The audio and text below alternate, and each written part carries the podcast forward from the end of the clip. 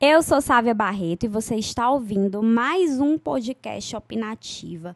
O nosso tema de hoje é justamente eleições de 2018, mas a gente vai pegar um aspecto diferente. Vamos tentar analisar até quando e até onde vai o alcance da internet para impactar o voto do eleitor piauiense. Eu já adianto logo, acho que não vai tão longe assim, não. Primeiro, porque, segundo uma pesquisa do IBGE, que foi divulgada nesse ano de 2018, o nome da pesquisa é Tecnologia da Informação e Comunicação, são dados, informações do PNAD, que é a Pesquisa Nacional por amostra de domicílios contínua. Estou falando para você poder depois até checar os dados por conta própria.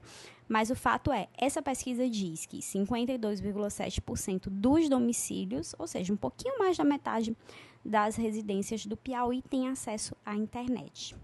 É um dado baixo, porque o Piauí está na penúltima posição nesse ranking dos estados, perde apenas para o Maranhão. No Maranhão, só 47% dos domicílios têm acesso à internet, menos da metade. E aí o que acontece? Quando se compara com a televisão, você vê realmente a diferença, porque no Piauí, 95,5% dos domicílios, ou seja, 95,5%, só 0,5% dos domicílios não tem aparelho de televisão, todo o restante possui. Então, realmente é um dado significativo. E essas pessoas vão estar acompanhando a propaganda eleitoral gratuita pelo rádio e pela TV e não vão estar acompanhando tão é, continuamente assim, com tanto afinco assim, a internet, as notícias de WhatsApp ou de Facebook ou mesmo nos sites. E muita gente fica surpresa é, quando eu falo isso, né, de como que a internet não vai impactar tanto assim, ah, mas é, quer dizer então que a internet é irrelevante? Não, de modo algum. É importante, é, impacta porque termina influenciando grupos de pessoas formadoras de opinião e essas pessoas elas é, têm esse poder de ir multiplicando né, o seu ponto de vista, a sua visão. São pessoas que têm um, uma certa influência nas comunidades. Impacta porque a própria internet, o que viraliza na internet, vai para a televisão. Então, é importante nesse sentido, mas achar que a maioria dos piauienses vai estar na internet, vai estar no WhatsApp, no Facebook, não é verdade.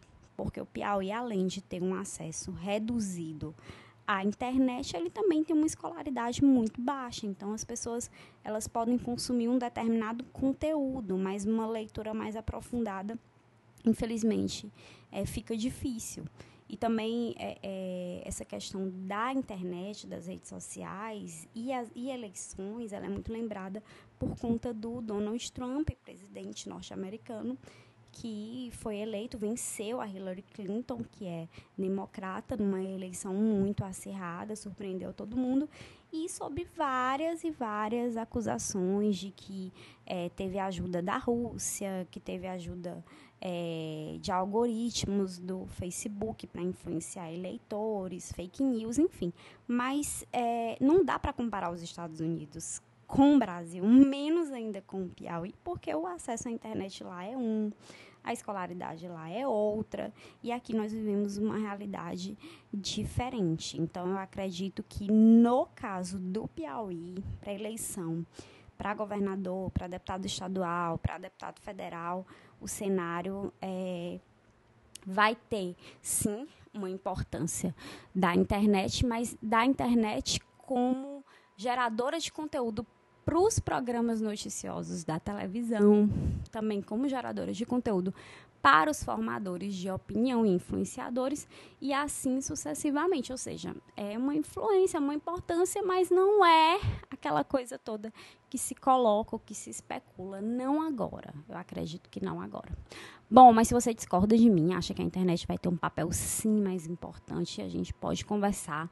Você fala comigo no Facebook, sabe Barreto, me encontra também no Instagram ou no Twitter. Lembrando que o podcast você deve assinar no YouTube para continuar acompanhando. Deve assinar também no SoundCloud, se você tem aparelhos da Apple lá no iTunes é, aparece também o podcast Opinativa. São várias opções para você ouvir, além da coluna 880 do Portal 86 e na 97.5 FM, Rádio CBN Teresina. Eu quero saber a sua opinião sobre esse assunto.